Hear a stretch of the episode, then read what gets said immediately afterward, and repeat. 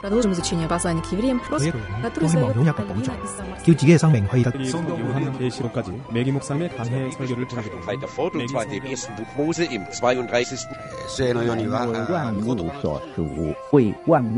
¿Quién sabe cuántos idiomas hay en el mundo?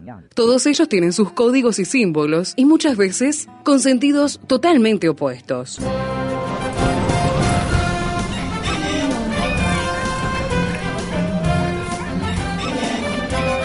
Jungla semántica. Para descifrar las palabras, para entender su raíz, para saber de qué hablamos. Jungla semántica. Nos lidera en esta expedición el profesor Héctor Leites. Cuénteme, ¿usted se avergüenza del Evangelio? ¿Se avergüenza de Jesucristo? ¿Se avergüenza de identificarse con el Señor? Este es uno de los problemas que tienen los cristianos del siglo XXI. Cristianos parece que por diferentes razones están avergonzados de lo que creen.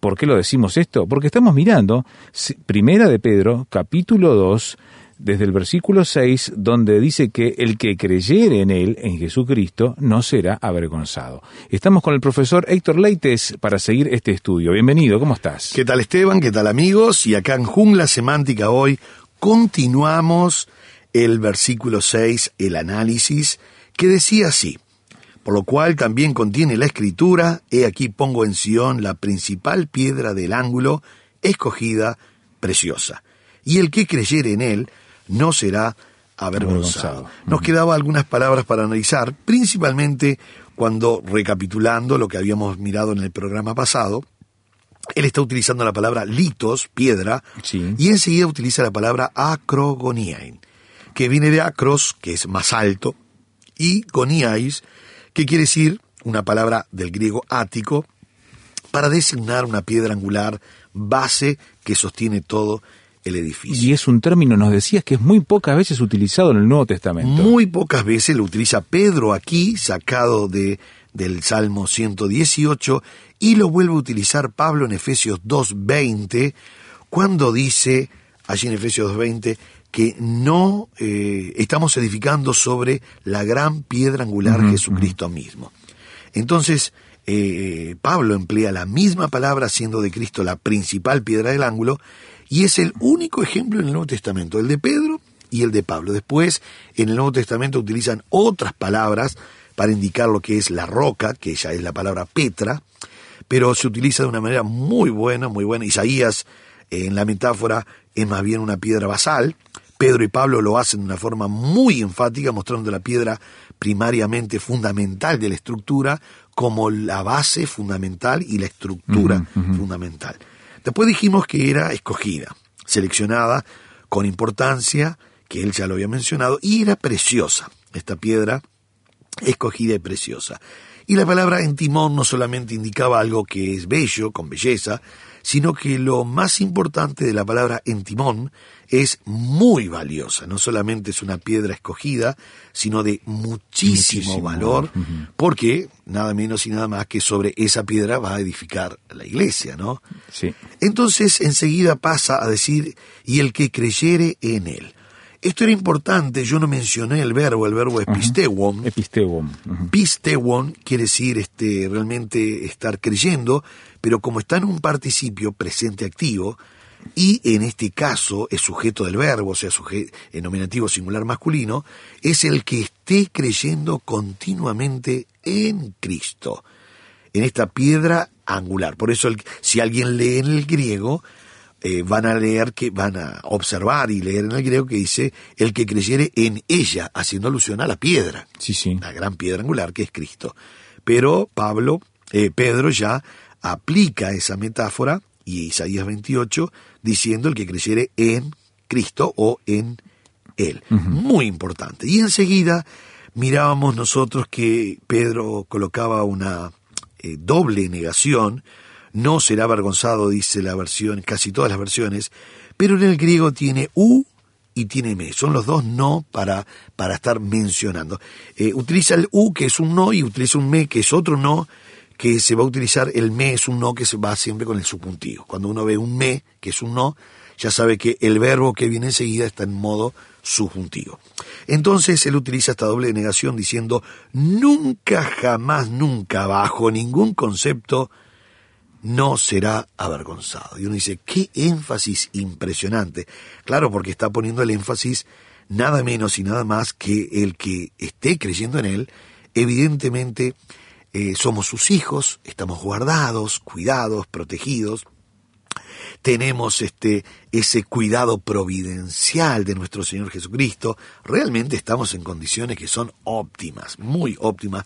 Por eso dice no será avergonzado. Veo con mucho interés que me da la impresión que la cultura hebrea o griega de la época tenía mucho del tema del manejo de la vergüenza hacia la persona. Sí, sí, sí, sí, sí, sí. Esto, pero inclusive eh, cuando Santiago escribió, eh, la vergüenza se, se, se, marcaba no solamente entre ellos, sino la vergüenza con Dios. Mm. Ellos creían que tenían un Dios tan alejado, ellos no se acercaban a Dios porque era un Dios que realmente no tenía una relación con el hombre, ellos se sentían avergonzados de estar con Dios o frente a Dios, ellos decían si escuchamos la voz de Dios eh, morimos y había un montón de, de mezcolanza entre la vergüenza entre la distancia que ellos creían que había de Dios y Santiago, que es el que escribe la primera carta en el año 45, la primera carta que se escribe, él dice, si alguno tiene falta de sabiduría, pídala a Dios, el cual da abundantemente y sin reproche. Y uno dice, ¿por qué se habla del reproche?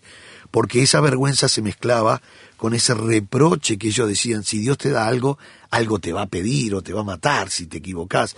Y ellos tenían un Dios alejado y ellos se sentían muchas veces con esa vergüenza de presentarse ante Dios.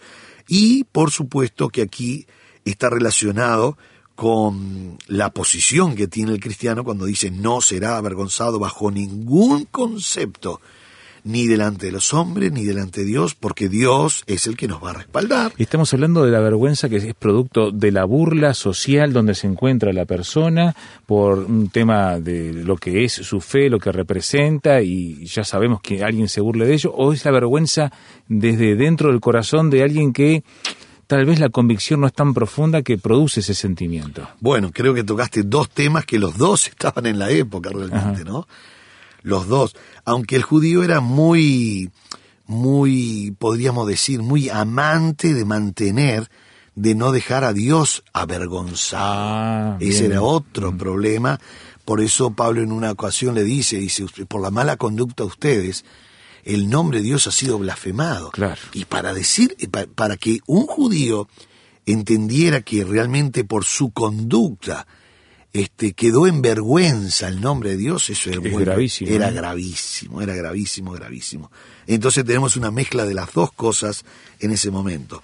Y acá ahora, citando Isaías 28, nos logra colocar en una posición que es realmente, como dijo Pablo, más que vencedor, o como dijo Pablo a los romanos en, Ro- en Romanos capítulo 5, verso 5, la esperanza no, No avergüenza.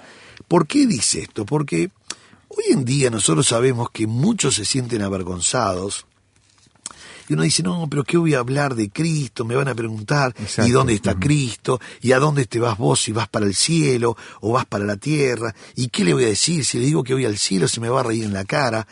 Pero es interesante que la gente te dice que se va a reencarnar en un gato y no tienen vergüenza Mm. en una rana y no tienen vergüenza, Sí, que se van a hacer este como una eh, eh, una asociación con la naturaleza, Sí, como sí. panteísmo, yo voy a hacer la naturaleza, La a- energía, la energía, este, y uno dice, pero, pero hay que tener mucha fe realmente para creer que uno se va a hacer gato o, o rana o conejo.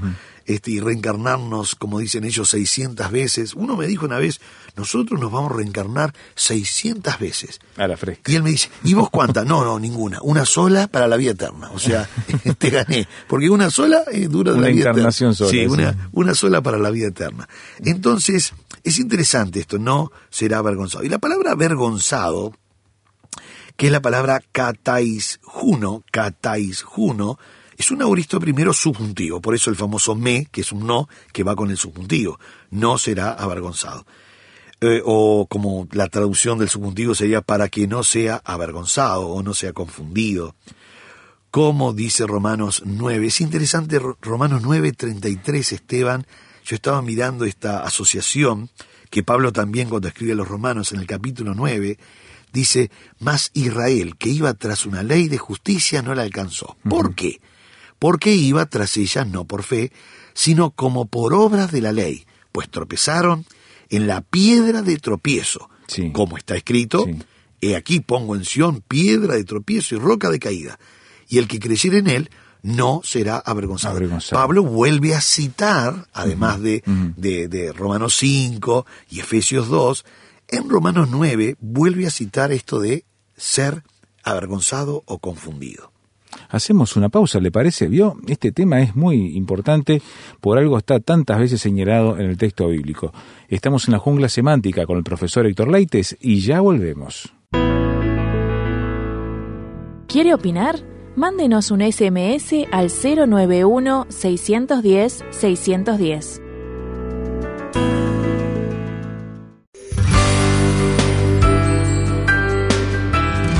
Radio Transmundial Uruguay, 610 AM.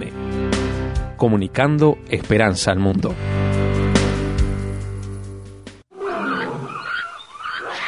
Nuestro canal de comunicación jungla semántica arroba transmundial.org.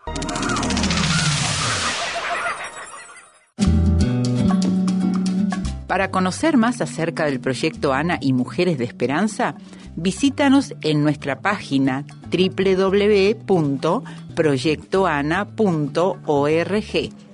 Allí encontrarás noticias, testimonios, poemas y artículos de interés para nosotras las mujeres Visítanos.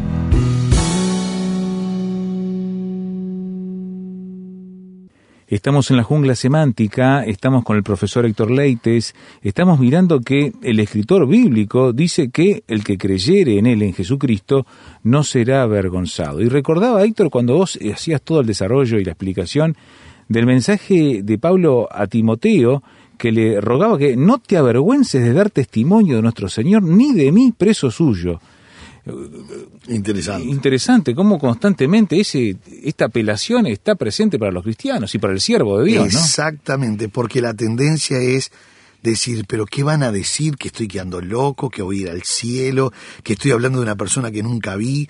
A mí una vez me, me, dijeron, Héctor, ¿por qué crees en Cristo si nunca lo viste?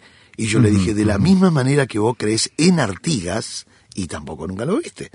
Y él tuvo que mover, estábamos en, estudiando en la facultad, y él tuvo que mover la cabeza, menear, la cabeza, como diciendo, tenés razón. Sí. Porque yo creo en Artigas, o, o, la gente en San Martín, o en Bolívar, o quien sea, y en, los diferentes próceres, y nunca nadie lo vio. No lo vieron. Son documentos históricos, informes. Informes, hay partidas de nacimiento, pero yo en la Biblia tengo cientos de partidas de nacimiento que va hasta el comienzo. La partida que tengo yo es tan completa que va hasta el Génesis. Entonces, eh, yo tengo más razón para creer, por eso la, como dicen algunos, la, la, fe es ciega. No, no, no, la fe no es ciega, la fe está basada en la instrumentalidad de lo que Dios dijo en su palabra. Por eso la Biblia dice en Romanos 10, que la fe viene por el oír y el oír de la, palabra, de Dios. Mm. A mí, quien me habla de Cristo no, no, no es la Divina Comedia, la Ilíada o la Odisea, es la Biblia. Entonces yo tengo que ir a la Biblia. Entonces, no, no es que yo creo ciegamente en una pared blanca, no, yo le creo a la palabra de Dios. Por eso, qué importante que el escritor está diciendo, continuamente está diciendo, lo dijo Pedro, lo dijo eh, Isaías 20, en el capítulo 28, lo dice Pablo en Efesios 2, lo vuelve a decir Pablo en Romanos 9:33, para que no sea avergonzado, y además dice, nosotros que estamos creyendo, dice Romanos 5, nuestra esperanza no avergüenza. Isaías 28, es interesante, la, la eh, habíamos notado en el programa anterior que Isaías 28 termina diciendo el que creyere no se apresure. Sí. ¿Por qué se apresure? Porque la palabra hebrea allí, se apresure, o sea, es huir en pánico. un, pánico repentino, es algo ah, rápido, avergonzado por las esperanzas confundidas. Entonces uno dice, mi posición es firme en el Señor y no me muevo de mi posición. Y podrán decir lo que po- podrán decir, pero realmente, realmente nuestra esperanza no avergüenza. Uno dice, Dios me cuida. Y la persona dice, oh, pero tenés que estar loco para pensar que Dios te cuida. Y yo le pregunto, ¿quién te cuida a ti? Bueno, yo tengo una pirámide de plástico que larga energía. Después tengo una ristra de ajo en la puerta que me cuida por fulano. Sí, y una cintita y- sí, roja que me- Exacto, exacto. Eh, E- incluso he visto gente muy intelectual con sus títulos universitarios, con algunas de esas cosas portándolas o utilizándolas. Claro, entonces uno dice, pero, pero yo les felicito, porque eh, eh, inclusive me dicen, ¿y en qué crees? ¿En la creación? Sí, en la creación. Yo creo en una gran explosión que un átomo le puso una bomba al otro átomo, eh, reventó, explotó todo, y la Tierra quedó inclinada 23 grados, la distancia justa del Sol, la de la Luna, y uno dice, te felicito, porque que una bomba traiga esa inclinación de la Tierra para que haya estaciones, las distancias justas, todo perfecto, la verdad que hay que tener mucha fe para creer que el famoso eh, Big Bang produjo el orden tan especial que tiene la Tierra hoy. Entonces, no nos avergonzamos realmente. ¿Qué pasa en el versículo 7? Está íntimamente conectado. ¿Por qué? Porque enseguida dice, para vosotros, pues, los que creéis, Él es precioso, para, pero para los que no creen, la piedra que los edificadores desecharon ha venido a ser cabeza, la cabeza del ángulo, y piedra de tropiezo y roca que hace caer, porque tropiezan en la palabra, siendo desobedientes, a lo cual fueron también destinados. Él le enganchó todo esto citando ahora este, también pasaje del Antiguo Testamento. Va a citar el Salmo 118, versículo 22, va a tocar nuevamente esto, y va a tocar Isaías 8, versículo 14, Isaías 43, va a tocar varios versículos del Antiguo Testamento, pero lo importante es que es la aplicación del versículo anterior. Esto está muy bueno el versículo 7, porque dice para vosotros. El famoso para es justamente el propósito. Claro. Entonces, para vosotros, pues, los que creéis, o los que están creyendo, porque vuelve a ser, vuelve a ser un participio presente activo del verbo pisteusin. O sea que a los que están creyendo continuamente, Él es precioso. Y aquí volvemos a ver el imán. El imán que es Cristo de un lado atrae a todos aquellos que creen y es precioso. Y para el otro lado, este, no le aceptan, no quieren, y entonces hay un rechazo Ajá, para el otro lado, ¿no? Qué interesante este concepto. La aplicación del versículo anterior, primero el creyente y luego el incrédulo, sobre los efectos opuestos del mismo evangelio en las diversas clases, tenemos un pasaje muy interesante en Juan 9, Jesús tomó justamente en Juan 9, verso 39, dice que ha venido para juicio, he venido yo a este mundo, para que los que no ven, vean, y los que ven sean cegados. Y uno dice, qué cosa rara esto. Muy sencillo. La metáfora está armado, los que no ven son aquellos que realmente tienen sus ojos cerrados. Entonces el Señor vino para abrir aquellos ojos. Aquellos que quieren aceptarle y quieren abrir sus ojos tendrán ojos abiertos. Sí, sí. Pero enseguida dice, y los que ven, o sea, Ajá. aquellos que sí pueden captar un montón de cosas, pero dicen, no, yo no voy a aceptar a Cristo, yo no voy a querer esto. Bueno, aquellos que realmente veían, pero rechazaban, fue como él dijo, no hay pe- peor ciego que el que no, No quiere quiere ver. ver, seguro. Mm. Entonces, los que ven, pero no aceptan, sean cegados. Él lo hizo en- cuando, cuando utilizó una de las grandes figuras gramaticales y literarias, la parábola. Él utiliza parábolas para que el que quiere acercarse a Dios, él, digamos, pueda interesarse y preguntar. Por ahí si no entendió, pregunta, maestro, ¿qué has querido decir con la parábola del sembrador? Muy bien, le voy a explicar. Pero el que se acercaba con las ganas de no escuchar, de criticar y no quería creer, solo se acercaba para la crítica y la tentación, entonces estas palabras que él había hablado quedaba velado, quedaba digamos, este, sin entendimiento ninguno. Es interesante este concepto, porque no iban a entender absolutamente nada. Por elección propia, obviamente. Por ¿no? ele- sí, sí, por elección propia. Vo- volvemos al imán. Para unos atrae, para el otro Rechazo. rechazo. Para uno trae bendición y para el otro trae problemas. Pablo cuando escribió a los Corintios, él dijo algo acerca y utiliza el triunfo de los romanos, de las guirnaldas. Eh, para mí fue formidable esa ilustración que utiliza de las flores esparcidas que largaban, desprendían un olor precioso. Eso está en 2 de Corintios capítulo 2, versículo 14, dice, mas a Dios gracias el cual nos lleva siempre en triunfo en Cristo Jesús. Y por medio de nosotros manifiesta en todo lugar el olor de su conocimiento.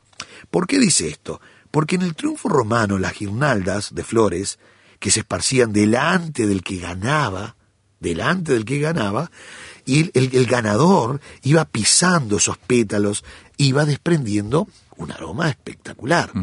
Pero resulta que el que perdió también iba oliendo de alguna manera, iba pisando, pero para él era el fracaso, la muerte. Entonces los triunfos romanos para uno ese olor era de victoria y para el otro era de la derrota o la muerte.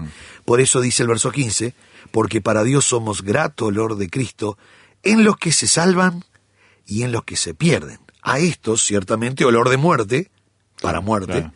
y a aquellos olor de vida para vida. Y uno dice, ¿cómo el mismo, el, eh, eh, el mismo hecho, eh, la misma fragancia, el mismo olor, los mismos pétalos, para uno era la victoria, pero para otro era la muerte? Porque uno iba caminando adelante, iba pisando, iba desprendiendo, pero ese mismo olor, él decía, yo perdí, yo tengo la muerte.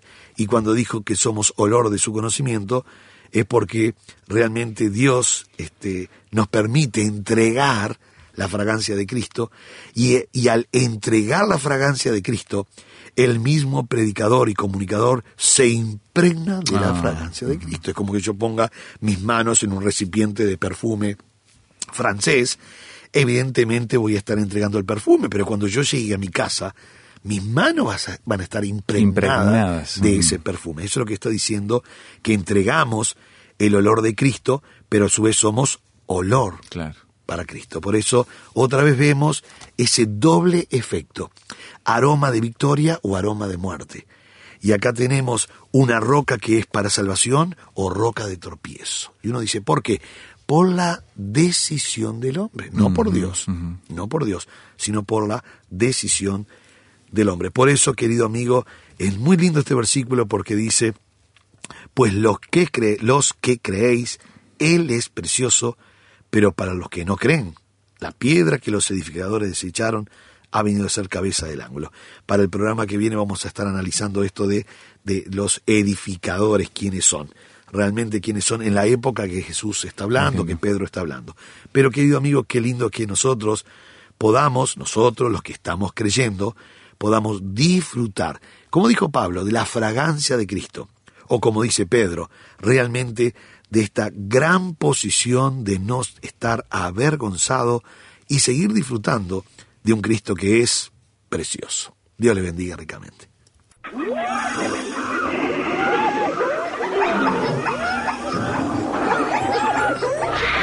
Hoy termina esta etapa de la expedición, pero lo esperamos en el próximo programa para adentrarnos en la jungla semántica. Jungla Semántica es una producción del Seminario Bíblico de Fe y Radio Transmundial. Jungla Semántica.